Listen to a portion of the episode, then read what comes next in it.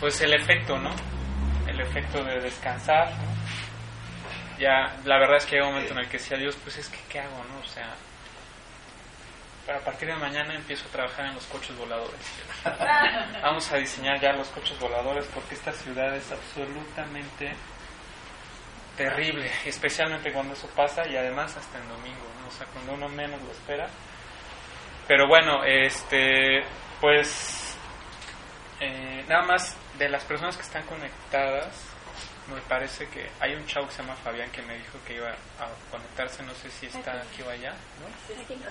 Ah, perfecto. Bueno, me da mucho Saludos a la gente que está conectada. Sí, varios amigos conectados. Eh, en Morelia me parece que iba a haber también este, una persona, eh, me gustaría preguntar nada más si, si hay esa información.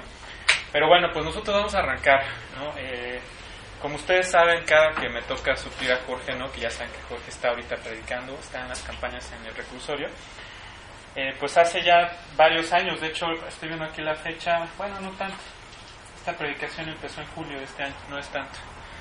Y es una predicación que se llama Las Primeras Cosas, ¿no? Entonces ya hemos hablado de, de muchas cosas y ahorita específicamente estamos hablando, de, es una serie que se llama Cosas que nos impiden prosperar espiritualmente, ¿no? Que es una predicación que no necesariamente está eh, pensada eh, para personas jóvenes en su fe, como yo lo he comentado en estas últimas sesiones, en realidad, en realidad, conforme más tiempo tenemos en Cristo, más tiempo nos damos cuenta que necesitamos volver a oír las primeras cosas. Y por eso así se llama la predicación, las primeras cosas. ¿No se acuerdan que platicaba yo en la primera sesión que cuando Dios le da el mandamiento a Moisés, le dice, oye, cada siete años lee de nuevo la ley? y, se debe a cómo es nuestro corazón. Entonces, en esta serie, que ya no, evidentemente ya no voy a comentar la primera parte de la serie, yo ahorita me voy a ir directo a la que, a la que estamos ahorita, que es eh, cosas que nos impiden prosperar espiritualmente. Ya estoy aquí. Eh, nada más para recordar la, la lista de cosas que veamos que nos impiden prosperar espiritualmente. Déjenme llego a la primera sesión. Es increíblemente grande ya mi documento. Ah, acá está. Bueno, gracias a Dios, ¿no?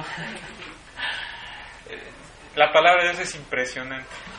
De hecho, hoy me di cuenta que tenía que, que, quitar varias cosas porque pues, iba a ser un tema muy largo. Entonces yo dije, wow, de veras que en verdad que la palabra de Dios da, para toda una vida de enseñarla y nos vamos a quedar cortos. De, de nuestra lista vimos que la primera de las cosas que nos impide prosperar espiritualmente es interpretar la Biblia. Eh, ya no la voy a comentar, nos, nos, fuimos después. La segunda de las cosas que nos impide prosperar espiritualmente es poner mis ideas o mis opiniones o mis creencias por encima de lo que Dios dice. Que, que comentábamos que desafortunadamente y aún con el Espíritu de Dios, estas cosas se dan. Y yo me atrevo a decir que se dan con bastante frecuencia. O sea, yo no sé ustedes, pero, o sea, yo me descubro en estos problemas, ¿no? O sea, poniendo, o sea, conoces la enseñanza, pero también está tu corazón y también está tu naturaleza sin Dios, ¿no? lo que fuiste sin Dios, ¿no? Y entonces es muy común que tu naturaleza busque que vuelvas a resolver las cosas como quería resolverlas, ¿no? que retomes lo que Dios te había mostrado que no era por ahí y tú lo vuelvas a hacer, ¿no? Entonces, esta, esta, esta cuestión, este segundo punto, a mí, en mi opinión personal, no se los voy a decir como una verdad que, les voy a decir así, tómenla, pero a mí me parece que es una de las razones por las que, una de las razones más comunes por las que un creyente se detiene en su crecimiento espiritual. No les voy a dar estadísticas, no las hay, pero en, a 18 años en Cristo, de observar, ¿no? Ahorita comentaba, por ejemplo, Enrique, ¿no?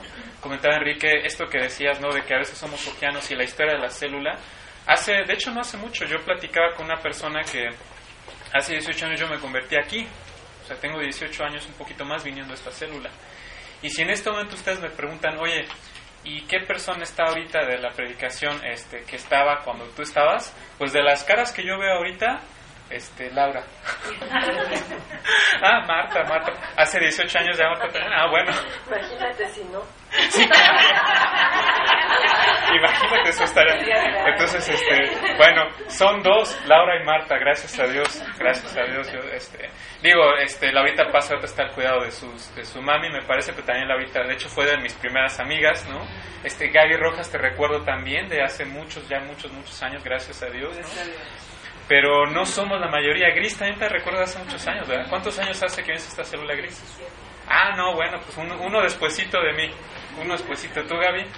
No, pues como 20. Ah, no, bueno, entonces Gaby llegó incluso antes que yo.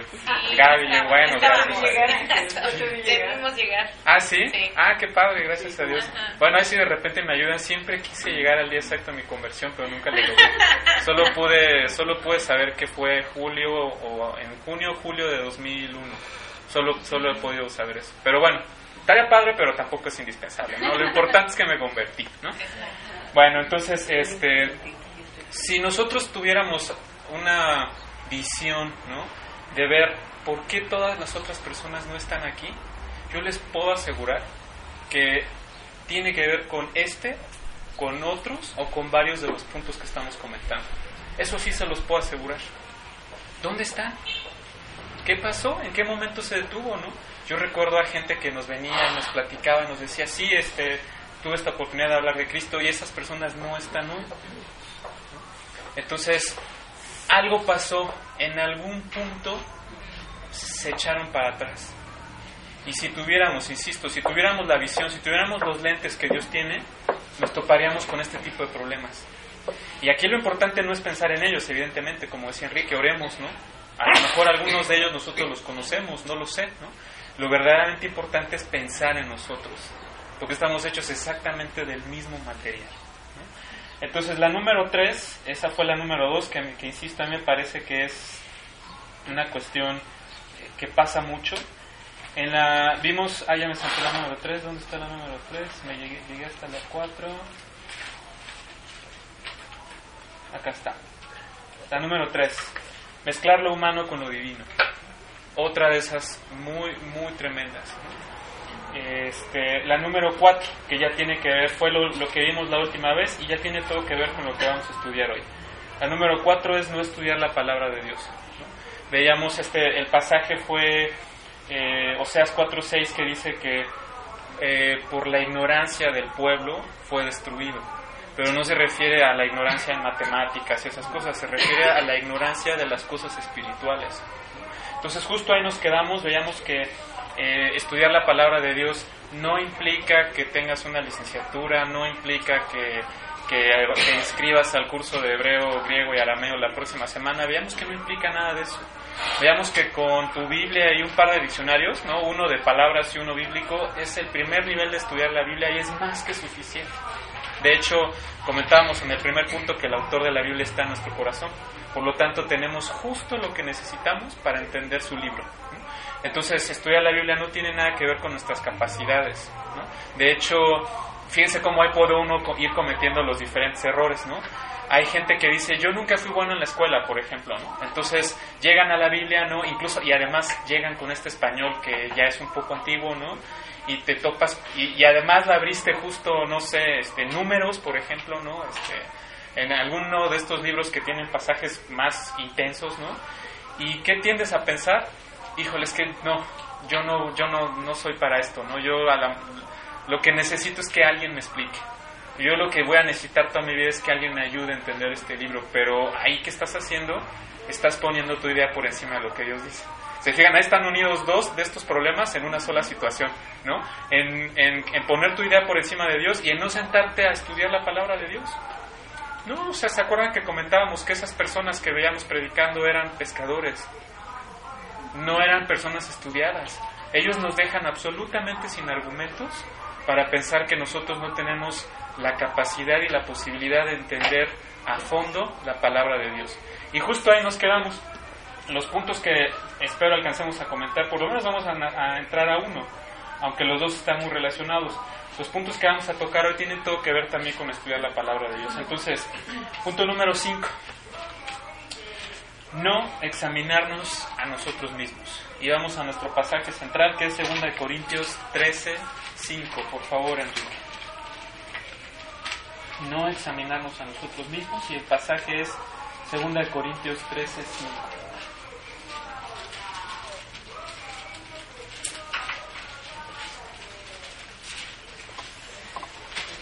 Así es, Segunda de Corintios 13, 5. Cuando estés listo, Enrique, por favor.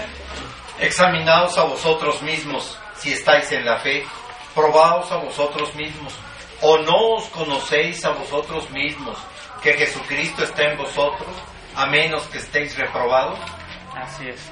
Híjole, este, qué tremendo el ruidito que tenemos afuera, pero bueno, así es. Casualmente así es esto.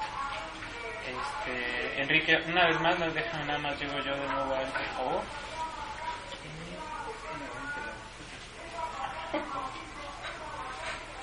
Sí, sí está a buen precio, pero no, no vamos a salir a, no vamos a salir a comprarnos. Aguanten la tentación porque sí, sí está a buen precio.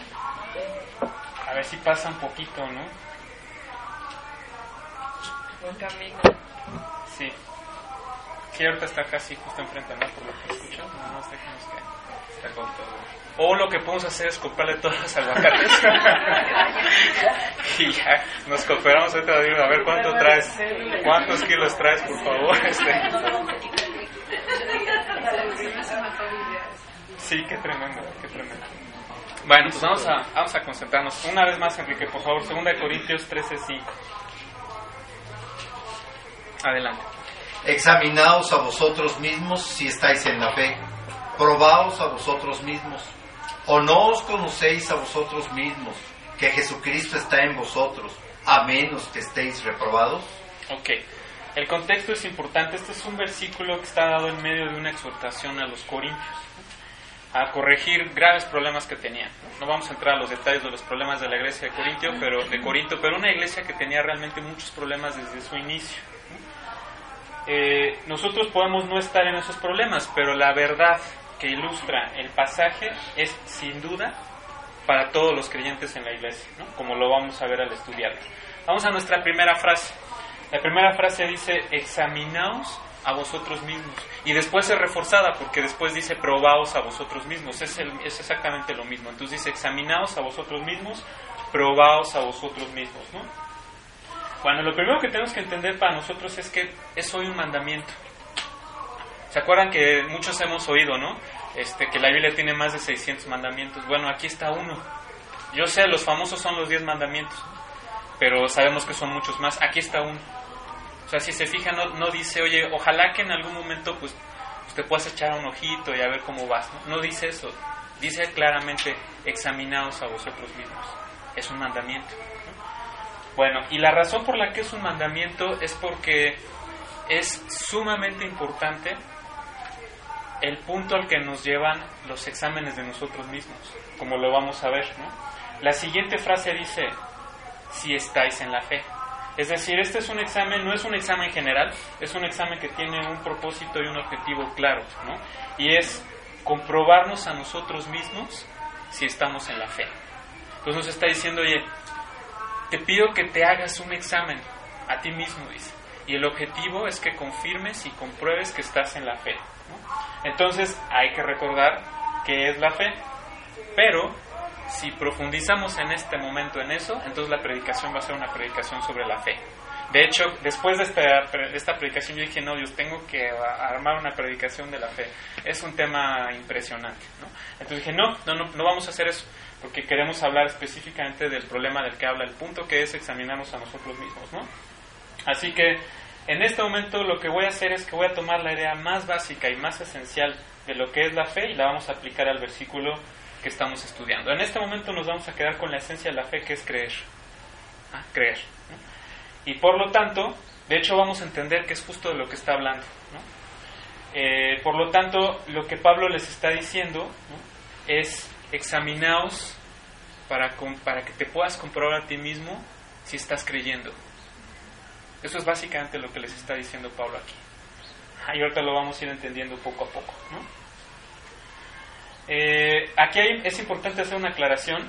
Fíjense, en verdad que los seres humanos somos una cosa bastante, bastante curiosa.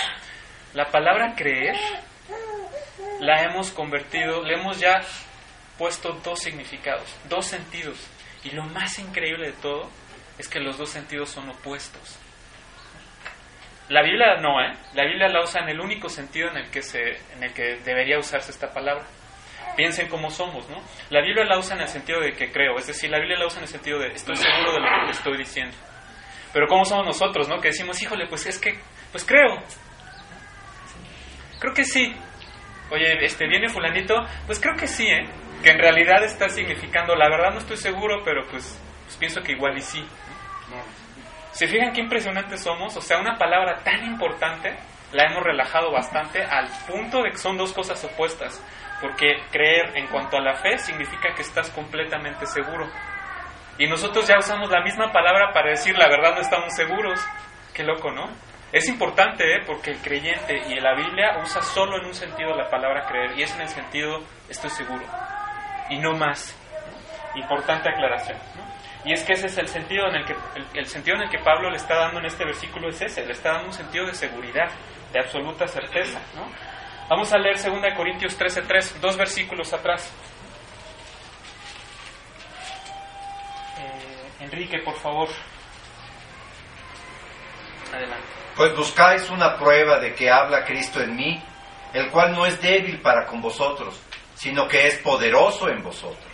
Bueno, este es uno de esos versículos, uno de esos pocos versículos en la Biblia que se pueden entender o traducir de dos formas. De hecho, les voy a leer la traducción de la Biblia de las Américas. Fíjense, ahorita lo que acaba de leer Enrique dice, buscáis una prueba de que Cristo habla en mí. La Biblia de las Américas dice, pues buscáis una prueba del Cristo que habla en mí sea cualquiera de los dos sentidos que lo tomemos, lo que podemos entender es que en el primer, en la Reina Valera 60 estamos entendiendo que los corintios estaban cuestionando la autoridad, de Pablo. Estaban diciendo, híjole, pues en verdad hablará Dios a través de Pablo. Y si tomamos el sentido en el que lo tradujo la Biblia de las Américas, está todavía peor. Porque lo que están diciendo es que quieren una prueba de aquel del que Pablo les estaba hablando. Está todavía más tremendo. En cualquiera de los dos sentidos eh, están lo que, lo que alcanzamos a ver es que no creían, sea en cualquiera de los dos sentidos. ¿no? Por eso es que en el versículo 5 Pablo les dice, oigan, confirmen lo que creen. O sea, no pueden andar por la vida cristiana este, dudando de lo que creen. Porque por las dudas vienen los tropiezos. Y por la inseguridad de lo que creemos y en la inseguridad de lo que creemos se mete el diablo. Esa es precisamente la importancia de que nosotros seamos muy honestos, siempre muy honestos con nosotros mismos. Apenas hace unos días platicaba yo con una, con una alumna, ¿no? Eh, y bueno, toda su familia tenemos una amistad muy, muy profunda, gracias a Dios, en la iglesia, ¿no? Y yo le decía, oye, no tengas miedo de reconocer que tienes dudas. ¿Por qué? Porque como ella, ella ya es salva y toda su familia son creyentes. Entonces, a veces yo pienso que eso puede hacer una presión, por ejemplo, en una familia de un joven creyente, ¿no? El que toda su familia esté buscando a Dios y esté viviendo para Dios y que él apenas esté dando sus primeros pasos debe ser quizá a veces complicado, ¿no? A lo mejor pudiera tener un cierto temor de decir, eh, tal cosa no la entiendo, tal cosa no la creo.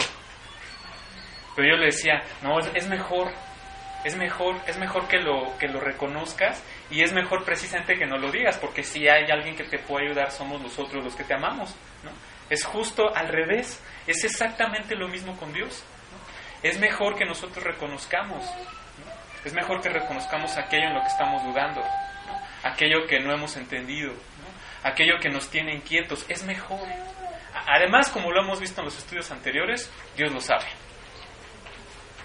O sea, si yo estoy dudando, si hay una parte de mi fe, si, en algo, si algo en la palabra de Dios estoy dudando, Dios lo sabe. Entonces, ¿cuál es el sentido de hacer como, como que híjole, no? No, no, yo no sé. Gracias a Dios, personalmente así he, descubierto, así he descubierto desde el principio a Dios. Mira, Dios, esta parte no la entiendo. Esta parte, yo me acuerdo cuando leía al principio, híjole, ¿cómo, cómo se va a tragar una ballena a un fulanito? Y además va a estar tres días y luego lo va a ir a escupir a, a una ciudad, a Nínive. Yo me acuerdo, me acuerdo de mis primeros dos años en Cristo, ¿no? Yo decía, híjole, pues por fe lo voy a aceptar. Hasta que un día me enteré que en realidad hay casos documentados de personas tragadas por ballenas. Por cierto, nada más como nota, ¿eh? Yo cuando, cuando ves eso dices, híjole, qué impresionante. No, nada más Jonás le pasó, ¿eh? No es el único ser humano tragado por una ballena en esta tierra. De hecho, eh, en realidad, en realidad Jonás es un tipo de Jesús. Y sabemos que Jesús resucitó. Es, una de las muy probables opciones es que en realidad Jonás había muerto en la ballena. Y fue resucitado como Lázaro. Digo, no es el, tampoco sería el único resucitado, ¿no? Pero qué mejor que lo reconozcas, ¿no? Porque si por ahí se te está metiendo una duda, pues por ahí se te va a meter, se te va a meter otra. Y se te va a meter otra. Y otra y otra, hasta que cuando ves ya el diablo avanzó bastante en tu mente. Entonces yo me acuerdo que yo, yo, entendí ese punto. Yo dije, no, no, no, es muchísimo mejor a platicarle a Dios exactamente lo que estoy pensando. Y gracias a Dios, como esa, que es una pregunta más básica, eh, he respondido muchas y muchas y muchas y muchas. Primeramente las mías y en segundo lugar las de otras personas. Gracias a Dios. Entonces el pasaje, la primera frase, ya entendimos lo que está diciendo. Está diciendo examínense, examínense para que confirmen si en verdad están creyendo. Lo vamos a confirmar con lo que dice después el versículo. Viene después una pregunta. ¿no? Dice, ¿o no os conocéis a vosotros mismos que Jesucristo está en vosotros? Dice, oigan, ¿no saben que Cristo está en ustedes? Porque si Cristo está en ustedes, eso forzosamente debió producir un efecto, un fruto de confianza en Dios. Y una vez más estoy hablando de una de esas cosas que no le tengo que demostrar a nadie que ya volvió a nacer. No necesitan pruebas. Si yo ahorita les pregunto, les, les digo, oye, a ver, cuéntame este, tu, tus primeros meses en Cristo. No, bueno, pues me van a contar mil cosas. Me van a contar, ¿saben? Pasó esto, pasó esto, y yo era así, y de repente empecé a actuar así, ¿no? Y, Dios cambió esto, y pum, pum, pum. El resumen de todo eso es que llega Jesús, y como cuando, cuando entra al templo, llega Jesús a nuestro corazón, y nuestro corazón es un desastre. Entonces llega el Señor Jesucristo, agarra un lazo y se pone a hacer azotes, pum, pum, pum, a sacar a todos los comerciantes en nuestro corazón, todos los que estaban lucrando con nuestra vida, a limpiar y a purificar el templo de Dios que somos nosotros. Entonces, eso es lo que les está apelando a una lógica muy sencilla. Les dice, oye, ¿ya se les olvidó que Cristo está en ustedes? Porque si Cristo está en ustedes, ustedes tienen la prueba. Y después viene una frasecita eh, fuerte, ¿no? Que dice, a menos que estéis reprobados. Entonces, claro, lo tenía que aclarar Pablo, ¿no? Que quiere decir, a menos que no hayan vuelto a nacer. Porque sabemos que hoy Dios no entra y sale de nuestros corazones, sino que Dios mora en el que cree en Él. Así que el que está reprobado significa no conocerlo. Entonces les dice, oigan, pero saben que está Cristo en ustedes, ¿no? Porque eso produjo un impacto en sus vidas, inevitablemente. De hecho, lo comentábamos hace varias sesiones de este estudio, ¿no? Una de las pruebas precisamente de saber que hemos vuelto a nacer es el impacto que Dios produjo en nuestros corazones, que no nació por una buena intención de nosotros. Al contrario, ¿no? Al contrario, precisamente fue tal el impacto que no pudimos evitar empezar a manifestarlo. Era, es Cristo en nosotros. Así que ya, ya comentamos todas las frases, el pasaje quedaría, examínense para que confirmen si creen. Porque si Cristo está en ustedes, eso debió producir un efecto, un fruto de confianza en Dios, a menos que no lo conozcan. Y aquí sí debo hacer una pausa porque esto es, esto es muy importante. O sea, como les decía hace un momento, o sea, es imposible conocer a Cristo y no haber sido profundamente impactados por ello. Es imposible. Y aquí, como Pablo, ¿no? Apelo y les, y les quiero pedir que por un instante recuerden sus propias historias de vida. Y recordemos esos preciosos momentos de cuando acabábamos de conocer al Señor Jesucristo. Esa frescura de haber encontrado la verdad y de haberla confirmado y de saber que nos habíamos encontrado con el único Dios, el Dios todopoderoso, el Dios del universo. Sí, sí es verdad, ¿no? No sé ustedes, yo cometí varios errores, ¿no? Como Pedro, en los impulsos del recién nacido. que casi, casi quieres ir ahí a, a cortar cabezas y hacer mil cosas, ¿no? Hasta que Dios te demuestre y te dice, oye, nada más que no es así. ¿no? Ya, se te baja un poquito también la emoción, pero ya también que se te baja un poco la emoción del momento, descubres que ya no eres quien eras. Descubres que definitivamente no eres perfecto. De hecho, descubres muy pronto que sigues fallando. Definitivamente. Pero también te diste cuenta y dices, oye, es que ya no, no solo ya no soy el que era, sino lo más importante, ya no puedo volver a ser el que era. Porque ya conozco a Dios. Ya conozco la verdad. Ya confirmado, confirmado que hay un Dios. Conozco su nombre, conozco su libro. Es imposible. Esa es la razón por la que Gaby tiene 20 años viniendo a esta célula, ¿no? Gris 17. Gracias a Dios, qué padre. Entonces, solo por un instante les quería hacer recordar ese punto, ¿no? Porque eso es lo que Pablo está apelando con los corintios también aquí. Les dice, oye, pero Cristo está en ti, ¿no? Les dice, ¿no? Y después, de hecho, dice lo que nosotros podemos hoy decir, ¿no? Pero nosotros no estamos reprobados, dice. Nosotros conocemos a Jesús, nosotros sabemos que vamos al cielo.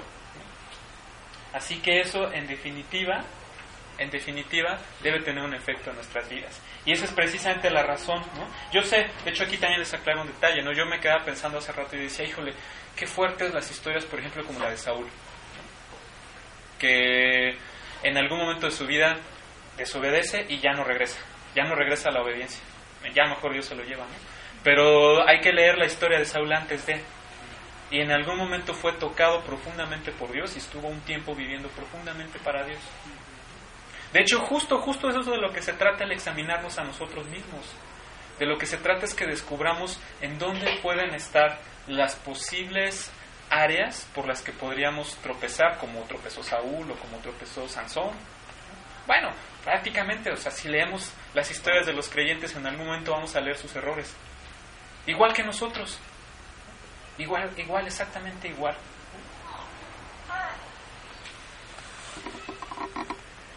Vamos a leer Salmos 139, 23 y 24.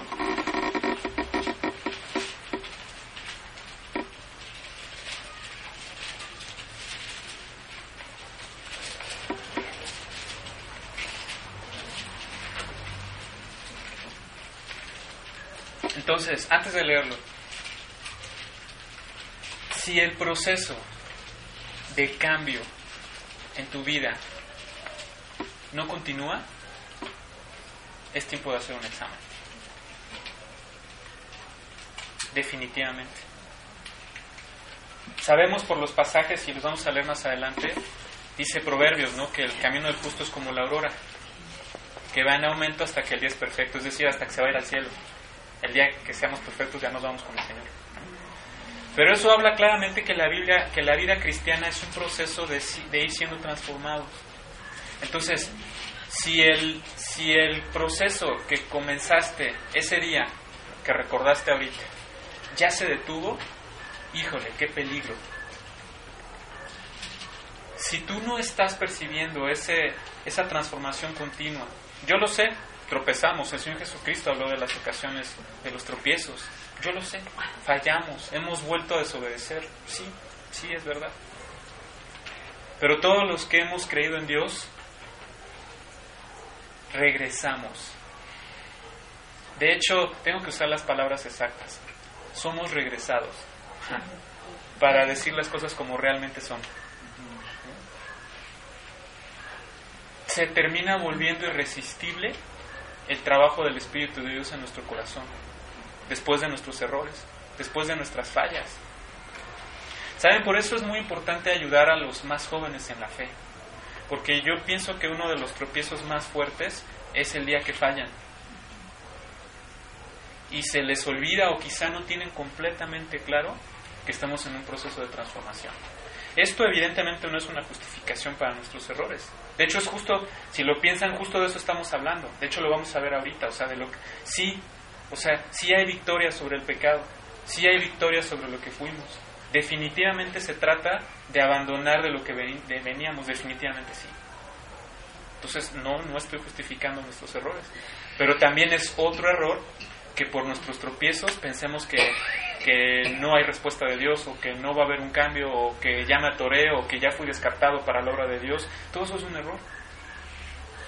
Qué importante es esto, pero a lo que les quiero poner a pensar en este momento es en esto, o sea, si el proceso no ha continuado, ten cuidado, sí estás en un, en un, peligro muy serio, porque lo que nos dice la palabra de Dios es que el creyente toda su vida está siendo transformado. Alcanzas victorias y hay que mantenerlas, pero hay otras áreas en las que no has alcanzado victoria, hay que ir por esas áreas.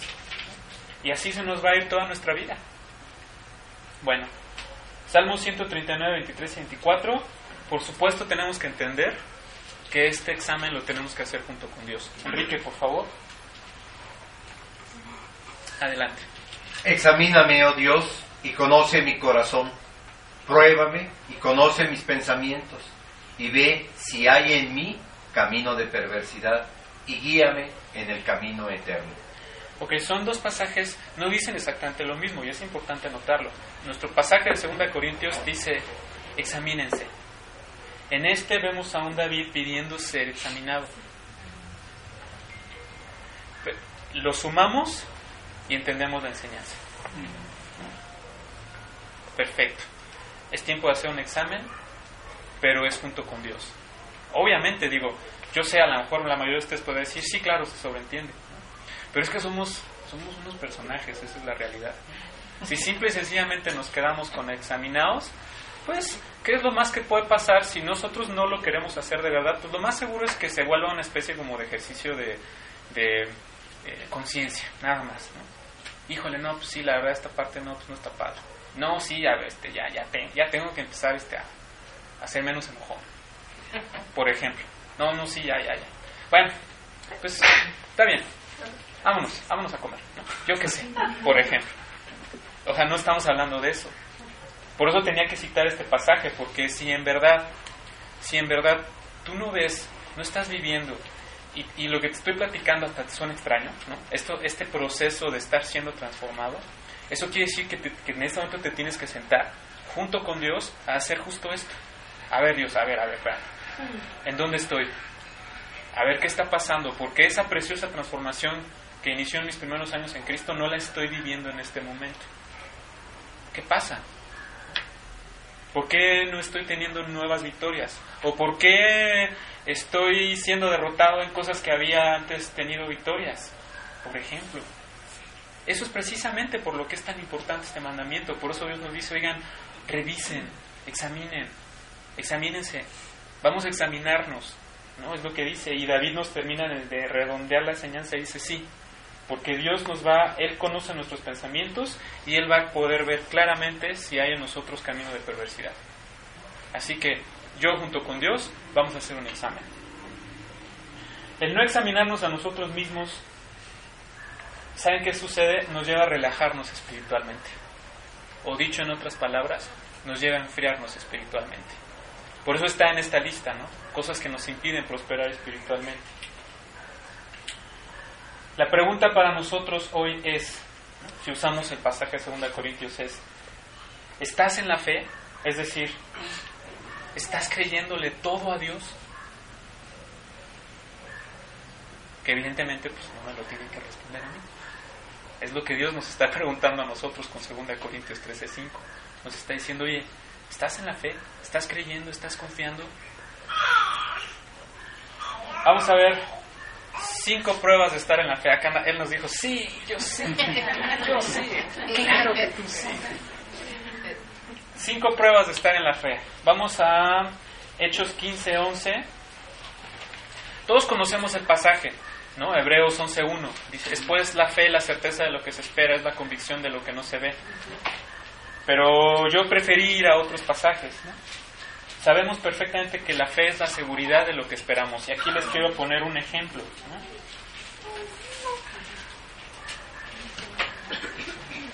Hechos 15, 11.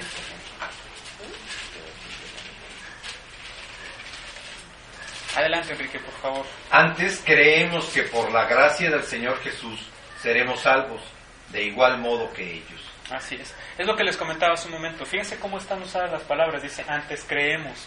Ojo, ojo porque tenemos que leerlo entendiendo lo que acabo yo de comentar. Que la, la Biblia solo usa la palabra en el sentido original de la palabra. Antes estamos seguros. Aquí Pablo no está diciendo, híjole, pues ojalá, ¿no? Pues creemos que, pues, híjole, pues por la gracia del Señor Jesús nos vamos, vamos a ser salvos. Imagínate, tú no puedes dejar la vida eterna, ojalá. De hecho, no está usada así la palabra. Está haciendo aquí una afirmación. Nosotros creemos.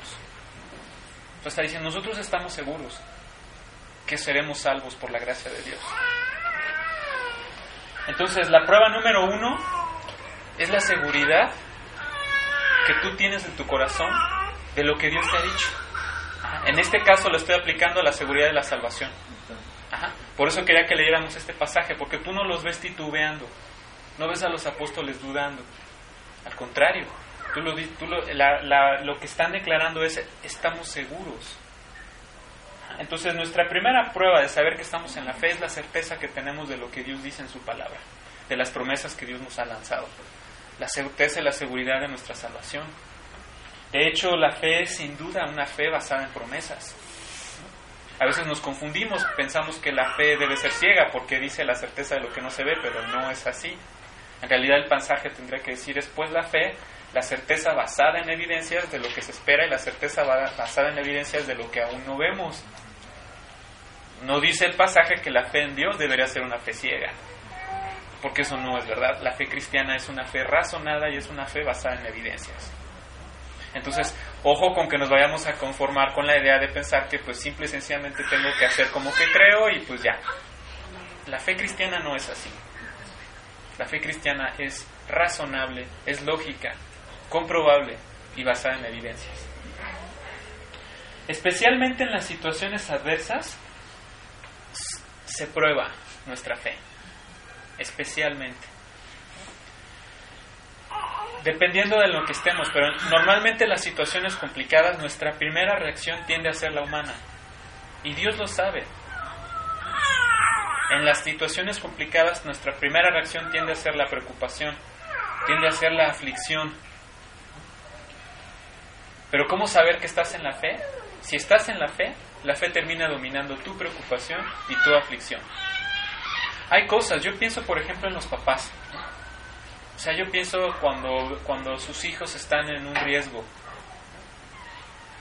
Hablando de papás creyentes, por supuesto, de papás que conocen a Dios. Yo no, no me cabe en la cabeza pensar que un papá no se aflija o no se preocupe. O sea, no, no me imagino que, que vean al hijo en una situación peligrosa y el papá esté así. Como que no me checa, ¿no? Yo creo que es lo normal de ser papá. Pero eso no necesariamente quiere decir que estemos dudando. Digo, estaríamos dudando si nos entregamos precisamente a la aflicción, hacemos a un lado todo lo que Dios nos ha dicho y nos ponemos a ver qué es lo que yo, papá, puedo hacer, ¿no? A lo que el punto que quiero ilustrar ahorita es que el papá que está en la fe se aflige. El papá que está en la fe se preocupa, definitivamente, pues es tu naturaleza de papá, es tu naturaleza de mamá. La diferencia es que la fe debería terminar dominando tu aflicción y tu preocupación. Y así también los que yo no soy papá, pero créanme que lo entiendo perfectamente bien. Porque todos tenemos situaciones eh, preocupantes a veces en nuestra vida. Entonces, la primera prueba ¿no? de estar en la fe es que tenemos certeza de lo que estamos esperando. Aun cuando podamos tener algún momento de aflicción, aun cuando podamos tener un momento de preocupación, si conocemos la promesa, descansamos. De hecho, me estoy adelantando un poquito. Eh, Romanos 8, 38 y 39, por favor, Enrique. Romanos 8, 38 y 39. Sí, no, no es el segundo, la verdad, es simplemente para cerrar el primer, el primer punto. Especial atención a la primerita de las frases, antes de que empiece con la lista de cosas, mucha atención a la primera frase. Enrique, por favor. 8, 38 y 39 de Romanos. Adelante, Enrique. Por lo cual estoy seguro de que ni la muerte, ni la vida, ni ángeles, ni principados, ni potestades, ni lo presente, ni lo porvenir, ni lo alto, ni lo profundo, ni ninguna otra cosa creada nos podrá separar del amor de Dios que es en Cristo Jesús, Señor nuestro. Por lo cual estoy seguro, estoy seguro. Ahí está la fe. Dice Pablo, no, yo estoy seguro. Y vaya que Pablo estaba seguro, ¿no? En las que se metió por predicar Pablo, pero tú no ves que dejó de predicar por eso. Vaya que estaba seguro. Digo, para que te encarcelen, ¿no? Y para que estés a punto de morir en el viaje misionero y para que te apedreen y tú sigas predicando. ¿Estás seguro de algo, no? Definitivamente estás muy seguro. Entonces, e igual, ¿no? Sabemos que Pedro murió, la tradición nos dice que murió crucificado y que la tradición nos dice que pidió que lo crucificaran de cabeza para que no muriera exactamente igual que Jesús, ¿no? Decía, no, no, no, espérame, no soy digno de morir exactamente igual que Jesús. Pero qué impresionante, ¿no? Tienes que estar absolutamente seguro de algo para que estés dispuesto incluso a dar tu vida por ello. ¿Quién daría su vida por algo de lo que realmente no está seguro? Nadie. Entonces leemos aquí a un, a un Pablo diciéndonos, no, yo estoy seguro de lo que te estoy diciendo. Y además, además lo que nos dice es increíble, dicen, estoy seguro que nada me va a separar del amor de Dios. Además, ¿no?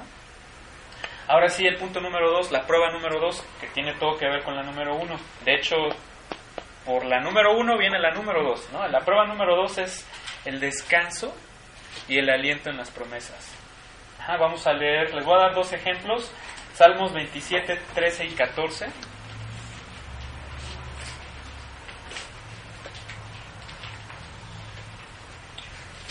Salmos 27, 13 y 14.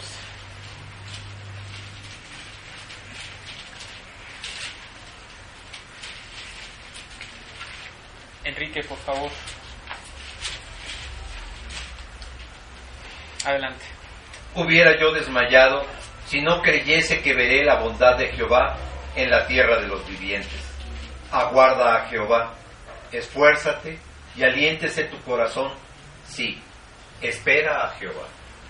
Fíjense, qué palabras, o sea, dice, dice David, dice, yo, hubiera, yo me hubiera desanimado por completo, que es a lo que se refiere cuando dice hubiera yo desmayado, dice, yo me hubiera desanimado por completo si no creyese, si yo no hubiera creído que aquí veré la bondad de Dios. No solo en la vida eterna, aquí, por eso dice en la tierra de los vivientes. Pues claro, ¿cómo no te vas a desanimar si no hay un Dios? Todos los que en algún momento de nuestra vida nos declaramos ateos sabemos la absoluta incertidumbre de negar la existencia de un Dios. Es horrible, porque en realidad no tienes pruebas de que no lo haya como tampoco las tienes de que lo haya. Es horrible. Qué fuerte, ¿no? Entonces dice aquí, dice aquí David, si yo no hubiera creído en tus promesas, Dios, si yo no hubiera creído que aquí en mi vida vería tu bondad, entonces desanimémonos deprimámonos y lloremos, porque ¿quién nos sacará del desastre del corazón humano? Qué tremendo, ¿no? Y después dice, y después fíjense cómo de hablar en primera persona, ahora la Biblia se dirige a nosotros. Dice David, yo creí, dice, así que tú, dice, aguarda a Jehová. Se espera, dice, esfuérzate y aliéntase tu corazón, espera a Dios. Claro, ese es el efecto ese es precisamente el efecto de creer. Dice, concéntrate en lo que tienes que estar haciendo en este momento, por eso dice esfuérzate. Dice, y tranquilo, dice, porque la respuesta de Dios va a llegar, porque el cumplimiento de la promesa va a llegar. No desmayes. Para los que somos solteros, esta es una promesa preciosa, por ejemplo, que nos dice, oye, tú tranquilo, amigo, tú dedícate y ponte a hacer lo que tienes que hacer. La persona que Dios te destinó para ti viene en camino. Y, les pongo este ejemplo porque ilustra exactamente lo que les estoy diciendo. Imagínate, si yo no creyera que Dios destina a una persona para mí, como dice Génesis 24:14, pues amigo, desanímate o salte en este momento, este, cómprate un montón de rosas y a la salada a todas las chicas para ver a chicle y pega. ¿Por qué? Porque si no creyese yo que veré la bondad de mi Dios aquí, pues amigo, ya te tardaste. Fíjense el, fuerte efecto de creer, cómo, lo, cómo creer cambia las cosas y cómo se manifiesta en nuestras acciones si realmente creemos o no creemos, porque si no crees, qué desesperación. Si no crees, ya te estás quedando. Si no crees, ya estás más viejito. Pero si crees, espera. Y ponte a hacer lo que tienes que hacer porque dices, esfuérzate. Dedícate a lo que en este momento tienes que hacer en tu vida porque en su tiempo ahí viene. Qué padre, ¿no? Pero vamos a aplicarlo en otro sentido y ese sí ya no importa si somos creyentes o no, o perdón, solteros o no, para que aplique bien a todos aquí parejo, ¿no? Vamos a leer Apocalipsis 22, 20. Entonces, David descansó. Dice, ay Dios, me hubiera, hubiera yo desmayado, pero descansé por tus promesas. Descansé porque te creí, porque creía tus promesas. Y vamos a ver aquí la declaración de otro apóstol, en este caso Juan. Apocalipsis 22, 20. Adelante, Enrique, por favor. El que da testimonio de estas cosas dice, ciertamente vengo en breve. Amén. Sí, ven Señor Jesús. Bueno, el pasaje, el contexto, de hecho está a punto de cerrar, de ponerse punto final en la Biblia.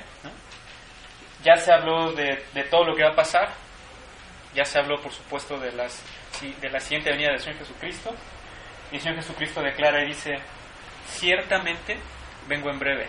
Pero lo que sigue es la respuesta y la reacción de Juan. Dice amén y dice sí. Ven Señor Jesús.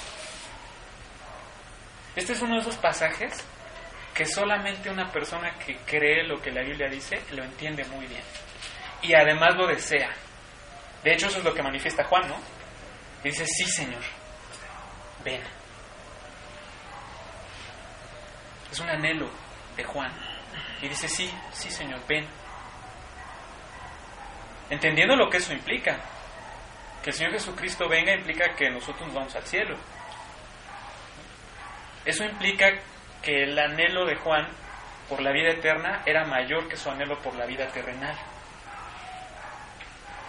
Eso implica que obviamente creía en la vida eterna. Eso implica que conocía, creía y confirmó que lo que viene para nosotros es, es lo que realmente Dios había planeado originalmente. Juan sabía que lo que nosotros, que lo que tú y yo estamos viviendo es un tiempo y una historia totalmente afectada por el pecado, que no era lo que Dios había planeado para nosotros. Esa frase implica tantas cosas. Juan sabía todo esto y decía, sí, ven. Es un clamor, es un anhelo, es un deseo. Eso solo lo puede eh, declarar una persona con certeza de lo que viene. La pregunta es, ¿qué piensas tú de la venida del Señor Jesucristo? Si estamos conscientes, ¿verdad? Si estamos conscientes que la palabra de Dios dice que el Señor Jesucristo viene una vez más. De hecho, viene dos más, solo que una viene y no lo veremos y otra, otra será totalmente visible. Yo le doy gracias a Dios porque justo estoy estudiando eso en mi discipulado con Jorge. El, estudio que tanto anhelaba. Y, en verdad es un, es un estudio que a mí me, me ha impactado mucho. Porque yo lo había oído tengo 18 años en Cristo. Claro que en algún momento viste en una predicación que Jesús venía, ¿no?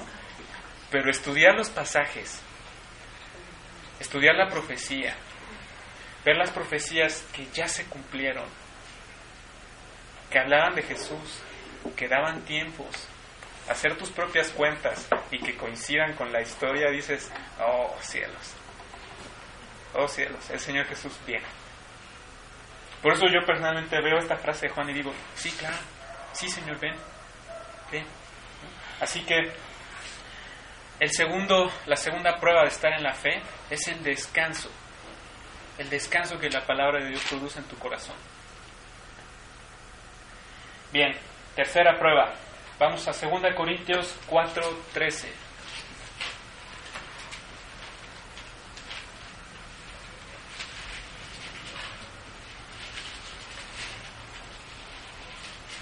Segunda de Corintios 4, 13. 13. Enrique, por favor. Adelante.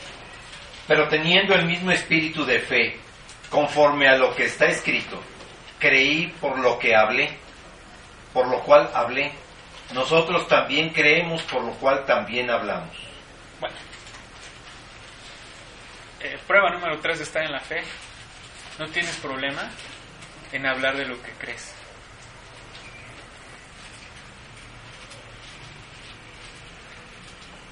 Yo pienso, por ejemplo, en mis alumnos, ¿no?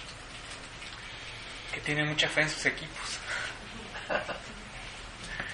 Llegan a la escuela y, digo, ya después del uniforme y todo, ¿no? Con la playera de los estilos, ya sabes, ¿no? Toda la fe en sus equipos. No, no, no, va a ganar, va a ganar. Y no se avergüenzan de mostrarse super fans de sus equipos, ¿no? ¿Cuánta fe tienen en sus equipos? ¿no? Es que es increíble, ¿no? Cómo, cómo en cosas como el deporte seamos a veces tan, tan contundentes las cosas más básicas de la vida espiritual pues nos cuesta trabajo, ¿no? Si en verdad creemos, hablamos. Si en verdad hemos creído de Cristo, hablamos de Cristo. Una prueba contundente de estar en la fe. ¿Por qué? Porque sabemos del infierno. Entonces, el que cree habla. Yo no digo que no haya presión para hablar, así son nuestros corazones. Pero una vez más, como en el punto anterior, la fe del que cree vence el temor y la inseguridad de identificarte con Cristo. La fe del que cree vence la pena, el que dirán, la vergüenza, el desgano. La fe del que cree termina por vencerlo, porque sabemos que hay un infierno, pero sobre todo sabemos que hay un cielo y sabemos cómo se llega al cielo, porque nosotros vamos para allá. Así que la tercera prueba es firme, clara, contundente. Creí, dice Pablo, creí, por eso hablé. Que yo la, la, la alargaría, ¿no? Creí, por eso no me avergoncé. Creí, por eso me identifiqué con Cristo. Creí, por eso declaré y confesé que lo que hago lo hago porque lo quiero hacer por Dios.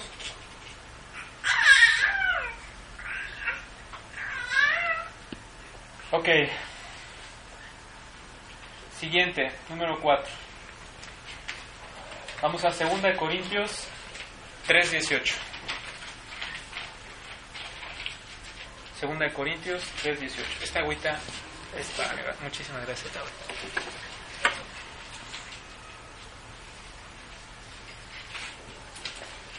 Cuando estés listo, Enrique, por favor. Por tanto, nosotros todos, mirando a cara descubierta como en un espejo la gloria del Señor, somos transformados de gloria en gloria en la misma imagen, como por el Espíritu del Señor. Es lo que me adelanté hace un poquito comentando. La cuarta prueba estar en la fe es la madurez. Que para el creyente es un proceso continuo. No es que en algún momento de tu vida llegaste al punto perfecto. No. Lo que quiere decir, como dice este pasaje, es que el que cree forzosamente va siendo transformado y cada vez pareciéndose más al que le salvó. Por eso habla de gloria en gloria, porque es la gloria de Dios la que... O sea, somos cada vez siendo cambiados a la imagen del Dios que nos salvó. Es una imagen cada vez más gloriosa, no por nosotros, por Él, por el que está en nuestro corazón. Así que de hecho, madurar, no nos compliquemos la vida. En el diccionario cristiano, madurar quiere decir eso.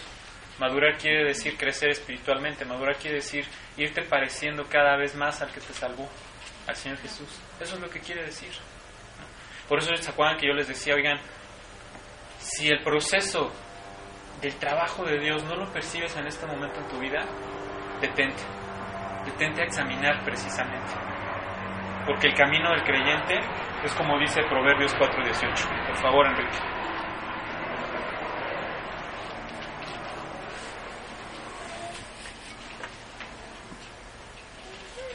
Proverbios 4:18. Adelante, Enrique, por favor. Mas la senda de los justos es como la luz de la aurora, que va en aumento hasta que el día es perfecto. Así es. es la senda de los justos, la senda de los que hemos sido justificados, de los que hemos sido hechos justos por la sangre del Señor Jesús. Es a lo que se refiere. Dice, el camino de los que hemos sido hechos justos por el Señor Jesús, dice, es como la luz de la aurora.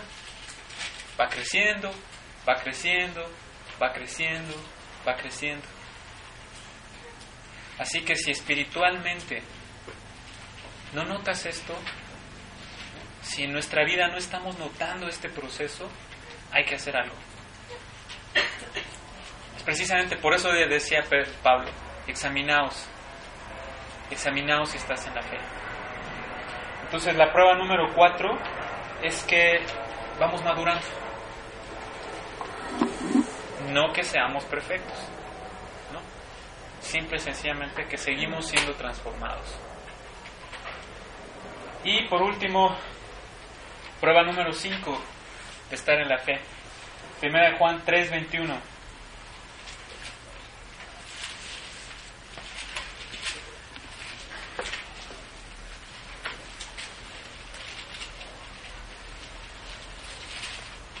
Primera de Juan 3:21.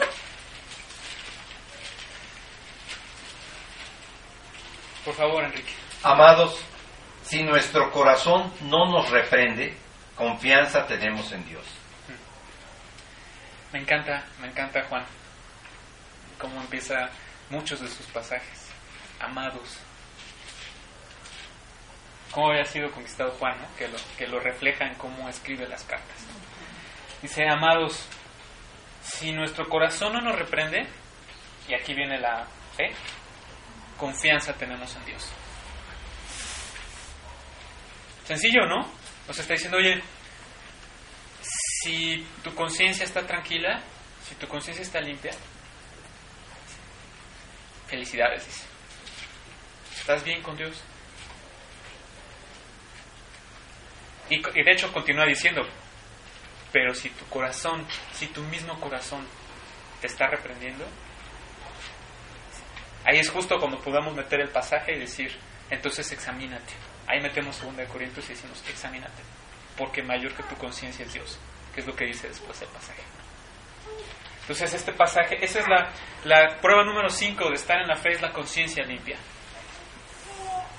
Porque acuérdense que nuestra conciencia siempre se pone a favor de Dios. Ese, ese instrumento de Dios para decirnos, oye, aguas, Así que examinémonos a nosotros mismos si estamos en la fe.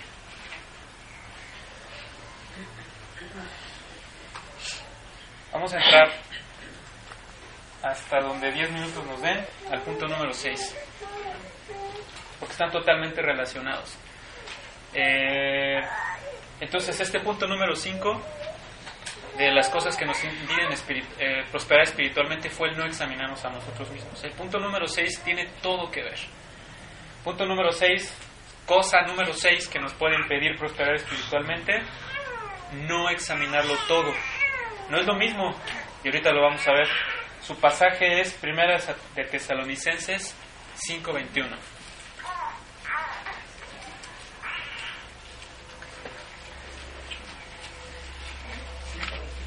Primera de Tesalonicenses 5:21.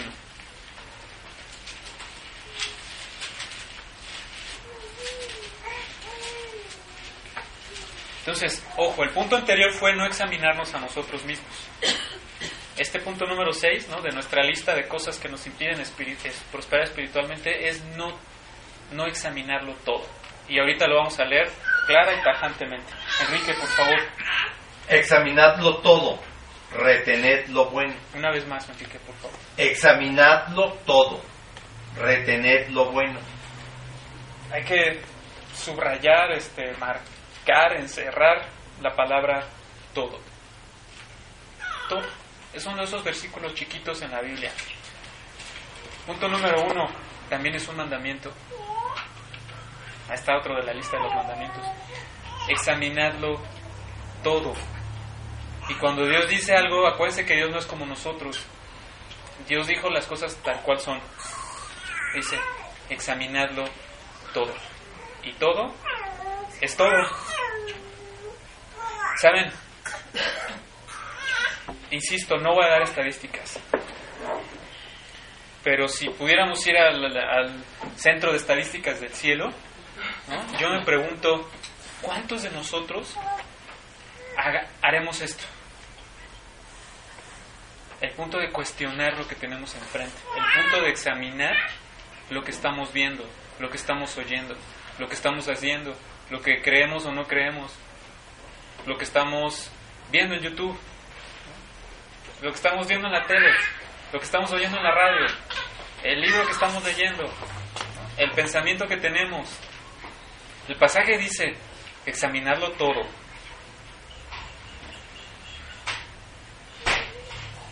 Hechos 17:11, Enrique, por favor.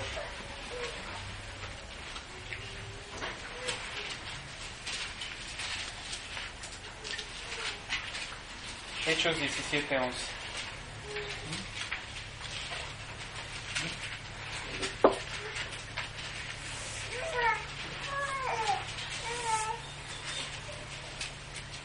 Adelante, Enrique, por favor.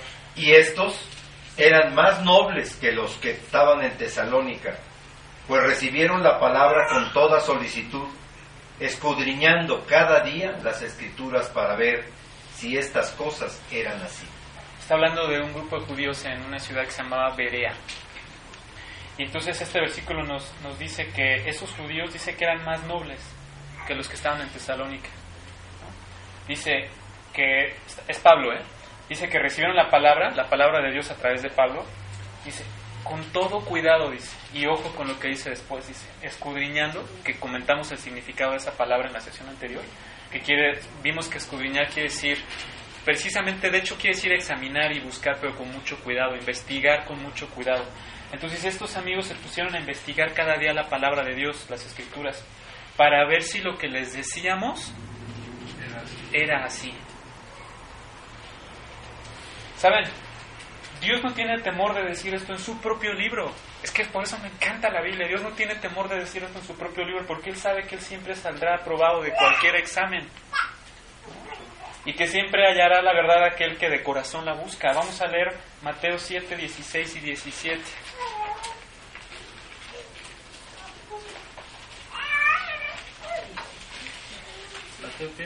Es Mateo 7, 16 y 17. Sí, tanto el pasaje anterior como este, lo que tenemos que entender es que se aplica a la Biblia, se aplica a Jesús.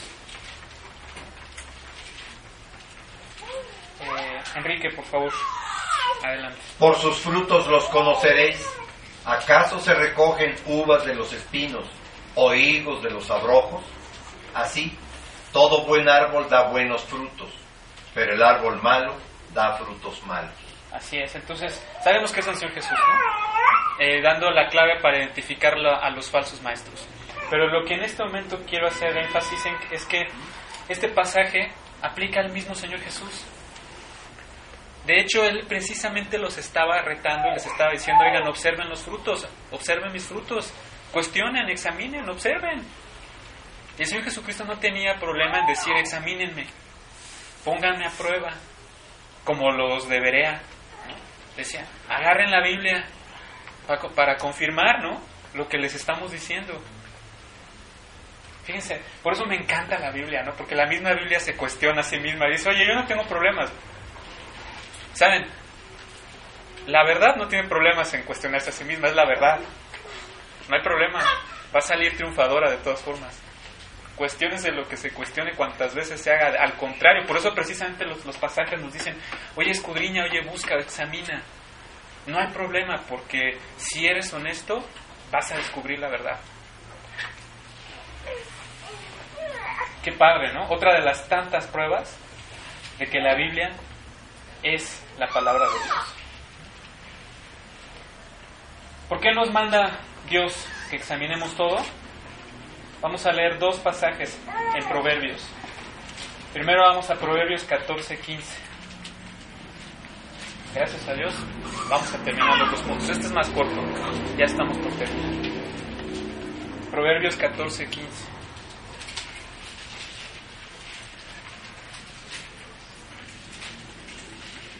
Adelante, Enrique, por favor. El simple todo lo cree, mas el avisado mira bien sus pasos.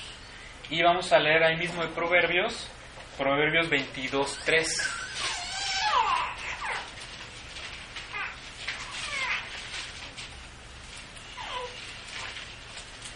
Proverbios 22, 3. Adelante, Enrique, por favor. El avisado ve el mal y se esconde, mas los simples pasan y reciben el daño. ¿Se fijaron que los dos pasajes hablan del simple? De los simples, ¿no? El 14, 15 decía, el simple todo lo cree. Y, ah, ¿cómo aplica eso a nuestra época, no? Lo vi en YouTube. Entonces, oye, lo leí en Facebook. Tiene que ser cierto, ¿no? Hombre, pero para nada, ¿no? Dice, más el, avi- más el avisado mira bien sus pasos, ¿no? Y el 22.3 dice, el avisado ve el mal y se esconde, más los simples pasan y reciben el daño. ¿Saben quiénes son los simples? Son precisamente la gente que no se detiene a examinarlo todo. Esos son los simples. Son la gente que simplemente están, están abiertos a lo que sea. Pues qué mal puede haber, ¿no? ¿Saben qué mal puede haber? Muy sencillo. El mundo en el que vivimos lo gobierna el más malo. Ese es el mal que puede haber. A mí me sorprende mucho y créanme, cuando, cuando, cuando hablo en primera persona del plural, lo digo en verdad, o sea, cuestionamos a Dios con bastante frecuencia y con bastante facilidad, ¿no? Pero no cuestionamos igual al mundo. ¡Qué locura! Como les decía hace rato, ¿no? Ay, no, pero pues igual y... sí, en verdad, o sea, sí, sí fue creado el mundo en siete días, en seis días y el séptimo descansó Dios. Sí, sí, sí. Cuando la investigación dice que, que la Tierra tiene miles, miles de miles de miles de millones de años, ya sabes, ¿no? A cuestionar se ha dicho. Lo cual, por cierto, no es verdad, ¿eh? Hace poquito ve- veía yo a un, escuchaba yo los, las investigaciones de un, este, un científico evolucionista, no creyente, diciendo que los fósiles no muestran ningún tipo de proceso de evolución. ¡Auch! ¡Auch! Pero bueno, no vamos a entrar a esos detallitos, ¿no? El punto está en que Dios se, le cuestiona todo, ¿no? Se le, toda la Biblia se cuestiona completita, que si Jesús vino, que si no vino, que si María Magdalena, que si la, lo de Jonás, que si los dinosaurios, todos, a la Biblia todo se le cuestiona, ¿no?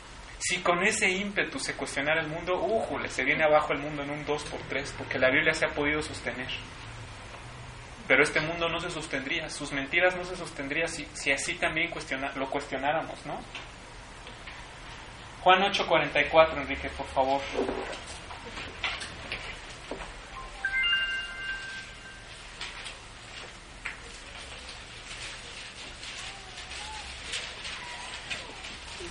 Traigo mi telefonito, no me escribo mi telefonito, pero no sé si me están mandando mensajes. Juan 8:44, adelante Enrique, por favor. Vosotros sois de vuestro padre el diablo, y los deseos de vuestro padre queréis hacer. Él ha sido homicida desde el principio, y no ha permanecido en la verdad, porque no hay verdad en él. Cuando habla mentira, de suyo habla, porque es mentiroso y padre de mentira. Así es. Entonces, el mundo está lleno, lleno de mentiras. Imagínate, por eso Proverbios nos hablaba de personas simples. O sea, justo lo que Dios quiere evitar, dice, el simple todo lo cree. Y el otro decía, el simple pase recibe el daño. Pues eso es justo de lo que se trata con examinarlo todo. Se trata de evitar que seamos engañados y se trata de evitar que recibamos el daño de las mentiras del mundo en el que vivimos. Imagínense la importancia, o sea, en verdad, el creyente es un cuate, o sea, no importa que no haya sido así, ¿eh? El creyente es una persona observadora. El creyente es una persona que cuestiona. El creyente es una persona que piensa. Y no estamos hablando de nuestras capacidades intelectuales, ya lo entendimos con los puntos anteriores, ya vimos que eso no importa. El IQ que le dicen, eso no importa para el creyente. El creyente tiene la mente más inteligente del mundo en su corazón, el Espíritu de Dios. Entonces, el creyente es sin duda una persona que examina. Efesios 4:14, por favor, Enrique.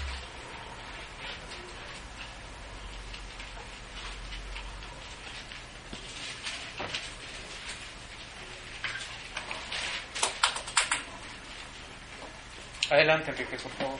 Para que ya no seamos niños fluctuantes, llevados por doquier de todo viento de doctrina, por estratagema de hombres que para engañar emplean con astucia las artimañas del error. Así es. Habla de niños fluctuantes llevados por doquier a todo viento de doctrina y habla que son engañados por las artimañas del error. ¿Saben qué tristeza, qué tristeza que el creyente sea neutralizado y sin darse cuenta por los engaños del diablo, neutralizado para servir a Dios? Eso es a lo que me refiero. Porque ese es el punto de examinar las cosas. Acuérdense que la predicación se llama cosas que nos impiden prosperar espiritualmente.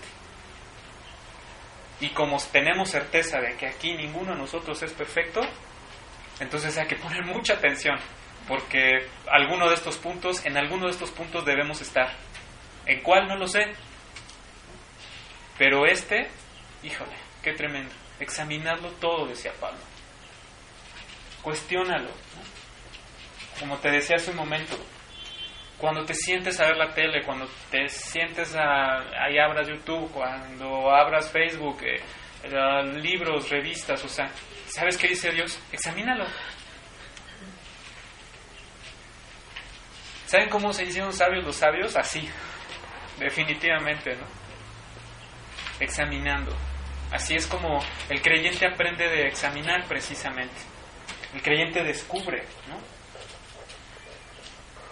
Si tú buscas a Dios para ver la vida como es, sin tus lentes, sin tu juicio, sino con los lentes de Dios, entonces vivirás lo que dice Primera de Corintios 2.9, que es el pasaje con el que terminamos este punto.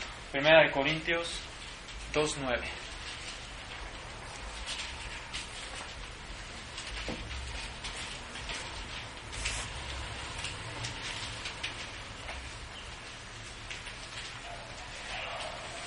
Enrique, por favor. Antes bien, como está escrito, cosas que ojo no vio, ni oído oyó, ni han subido en corazón de hombre, son las que Dios ha preparado para los que le aman. Así es. Qué precioso pasaje lo que estamos leyendo. Si, si tú, como te decía, si tú buscas a Dios y examinas todo, porque esto es igual que el punto anterior, o sea, cuando Dios nos dice examinando todo, Dios está sobreentendiendo que lo tenemos que hacer con el Espíritu Santo. Entonces, cuando Dios nos dice, oye, examínalo todo, ¿saben qué pasa? Pasa justo esto. Y estoy seguro que, que todos aquí debemos poder compartir algo al respecto en ese sentido. ¿Cómo fuimos descubriendo los errores de lo que creíamos? ¿Cómo fuimos descubriendo intenciones equivocadas de personas a nuestro alrededor? Que antes sentíamos que eran las personas a las que teníamos que seguir. Intenciones equivocadas de personas que admirábamos.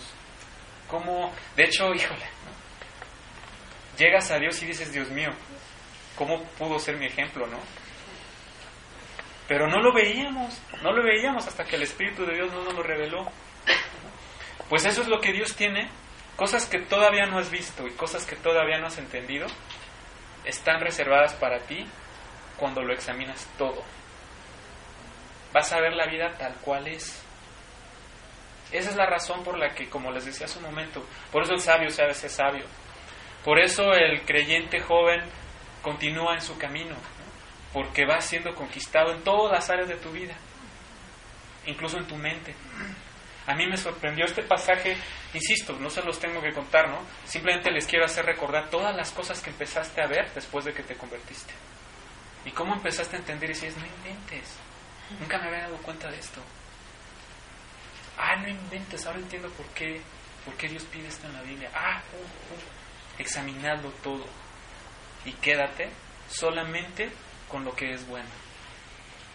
El que examina todo con el Espíritu de Dios va a descubrir lo malo de lo malo. Y entonces ahora sí, va a decir, ok, me lo plantearon como bueno, pero es malo. ¿Se acuerdan del pasaje de Isaías? Hay del que a lo malo dice bueno, al que pone lo dulce por amargo. Pues ese es el mundo. Por eso Dios dice, examínalo todo, porque te están viniendo a decir que es bueno cuando es malo. Y te están viniendo a plantear algo que es dulce y en realidad es amargo. Cuestiona, dice Dios, cuestiona lo que tienes enfrente, cuestiona lo que vas a poner en tu corazón, en tu mente. Porque no todo es bueno. Dicen entre las personas, ¿no? Este, no todo lo que brilla es oro, ¿no? Tenemos ese dicho, ¿no? Bueno, pues es, exactamente lo que Dios nos está diciendo aquí. Amigo, parece oro, pero no lo es. Cuestiónalo con Dios y descubrirás lo que es oro y guárdalo. Y lo que no era oro, tíralo a la basura. Vamos a dejar aquí el estudio, gracias a Dios logré terminar estos dos puntos. Estaban muy relacionados uno con el otro, por eso quería terminarlos. Entonces, un punto fue el examen a nuestras propias vidas y el otro punto fue el examen a todo lo que nos rodea. Dos cosas que nos pueden impedir que prosperemos espiritualmente, ¿no? Que no nos revisemos, ¿no? Que no nos cuestionemos a nosotros mismos si, se- si seguimos confiando en Dios. Y por otro lado, que no cuestionemos lo que nos rodea. No sé si tengan alguna pregunta. Ahora. Siempre lo tomaré como que fue muy claro. Siempre lo tomaré así. Gracias a Dios, ¿no? Bueno, si no hay preguntas, pues entonces vamos a dar gracias. Este, Enrique, nos guías por favor para dar gracias. Bendito Padre, Señor, cuántas gracias te damos porque sin duda, Señor, tú sabías qué necesidad teníamos de esta enseñanza. Seguramente, Señor, este mensaje que tú has puesto en boca de Ángel, Señor, era el alimento preciso y exacto, Señor, que nuestro corazón necesita para crecer. Gracias por la oportunidad que nos da, Señor, de escudriñarlo todo, por esta lección, Señor, de revisarnos a nosotros mismos, de examinarnos, Señor, con tu ayuda y frente a ti. Te pedimos, Padre, que bendigas el resto del día. Bendice, Señor, la vida de Ángel. Te damos gracias por su vida y bendice, Señor, a Jorge y a Laura. Te pedimos porque tú bendigas, Señor, y termine con bien el evento en el que está. Y que hayas derramado gracias, Señor, y ese alimento que esta gente necesita. Guíanos ahora a los lugares a los que vamos y tráenos nuevamente necesitados de ti la próxima semana. Te lo pedimos y agradecemos en el nombre de Jesús y para tu gloria. Amén. Bueno, pues nada, déjenme terminar dándole la bienvenida a Laura. Laura llegó a la iglesia de Morelia. eh, ya saben que hay mucha gente conectada aquí en las sesiones. Es una, es una célula muy internacional, gracias a Dios. Y en Morelia llegó Laura, que eh, simplemente quisiera pedirle a alguien en Morelia que se acerque eh, a platicar con Laura para cerrar la enseñanza y que pueda ser, como decía Enrique, ¿no? de tanta bendición como lo es la Biblia para nosotros. ¿no? Por lo demás, solamente les recuerdo sus ofrendas y nos vemos el próximo domingo. Que Dios los bendiga.